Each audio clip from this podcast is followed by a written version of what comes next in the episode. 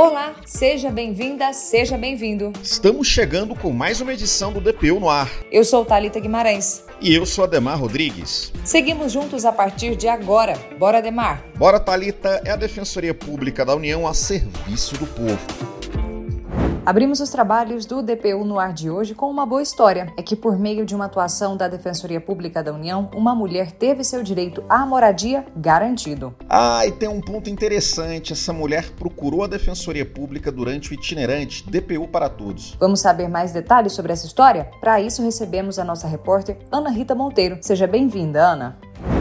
Olá, Talita, muito obrigada. Um abraço para vocês, em especial para o nosso ouvinte DPU no ar. Então vamos lá. A história de uma mulher de 38 anos que está desempregada e tem três filhos. Ela procurou a Defensoria Pública no final de setembro, em uma ação do projeto itinerante DPU para Todos. O atendimento ocorreu no município de Pompéu, a 200 quilômetros de Belo Horizonte, capital de Minas. Na ocasião, ela contou que possuía várias prestações de financiamento habitacional em atraso prazo. E ela queria mesmo era uma ajuda para renegociar ou para revisar esse contrato. O defensor público federal Luiz Henrique de Vasconcelos Correia atuou no caso e traz mais detalhes. É assistida celebrou um contrato com a Companhia de Habitação de Minas Gerais e não sabia informar por ocasião do atendimento é, a data de celebração do contrato, o número de parcelas em aberto, ou seja, sem pagamento, e pedia intervenção da defensoria da instituição para que fosse garantido o seu direito à moradia. O problema é que ela ficou desempregada logo depois que assumiu o contrato. A gente volta a ouvir o defensor público federal Luiz Henrique. Ele explica sobre a atuação extrajudicial da Defensoria Pública. A importância da atuação também está na forma de resolver a, a pretensão que nos foi apresentada, que é, foi uma forma extrajudicial, sem necessidade de provocação da justiça, do poder judiciário. A Defensoria Pública se colocou como protagonista protagonista como um instrumento de efetivação da cidadania e de pacificação dos conflitos sociais. A Companhia de Habitação de Minas Gerais acatou os argumentos expostos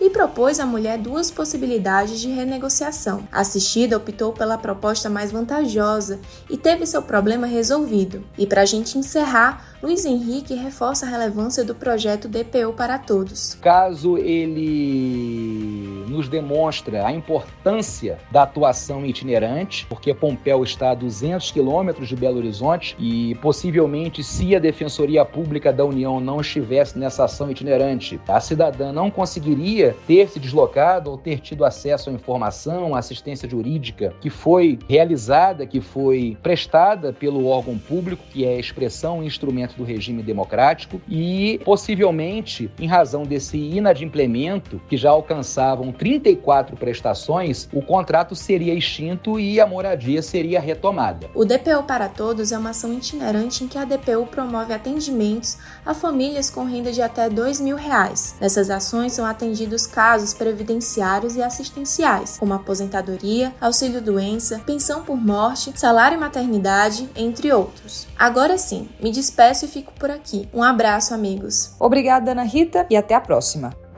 a gente muda de assunto para falar sobre a exposição Infância nos Terreiros Crianças Plurais Morada Singular. É que no próximo dia 20 de novembro, segunda-feira, a DPU abre a mostra fotográfica no Museu de Arte de Brasília. A abertura da exposição coincide com o Dia da Consciência Negra e o objetivo é exibir realidades de crianças plurais. A gente vai saber mais detalhes agora com a repórter Maíla Lara. Maíla, seja bem-vinda. Obrigada, Thalita, e um abraço para todo mundo. Ei, e eu tô aqui para te fazer um convite, hein? Você que é ouvinte do DPU no ar e tá em Brasília a partir do dia 20 de novembro. Atenção! Como os apresentadores comentaram, a DPU promove a exposição Infância nos Terreiros, Crianças Plurais e Moradia Singular. E o trabalho é resultado da pesquisa da fotógrafa e professora Estela Caputo. Ela retrata crianças e a integração nos terreiros. Com isso, deixa evidente as relações de identidade, de aprendizado e de pertencimento etno-racial. É importante dizer ainda que a exposição busca sensibilizar o público sobre a importância de se valorizar a diversidade cultural, promover o respeito às religiões de matriz africana e combater o preconceito desde a infância. Bom, e aí você pode me perguntar, mas quem é essa Stella Caputo? Além de fotógrafa, ela é professora de pós-graduação em educação na Universidade do Rio de Janeiro. Stella também é autora do livro Educação nos Terreiros e Como a Escola se Relaciona com as Crianças do Candomblé. Então, repetindo, em salva aí, a partir do dia 20 de novembro, no Museu de Arte de Brasília. A gente se vê por lá. Combinado, viu, Maíla? Até o dia 20.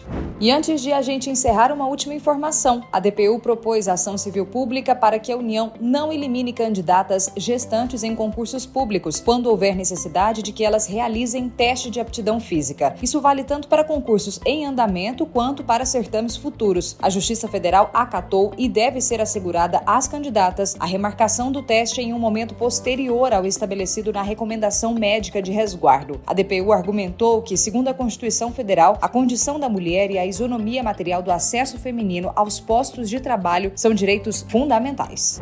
E essa foi mais uma edição do DPU no Ar, uma produção da Assessoria de Comunicação Social da DPU. Obrigado pela sua companhia e até a próxima.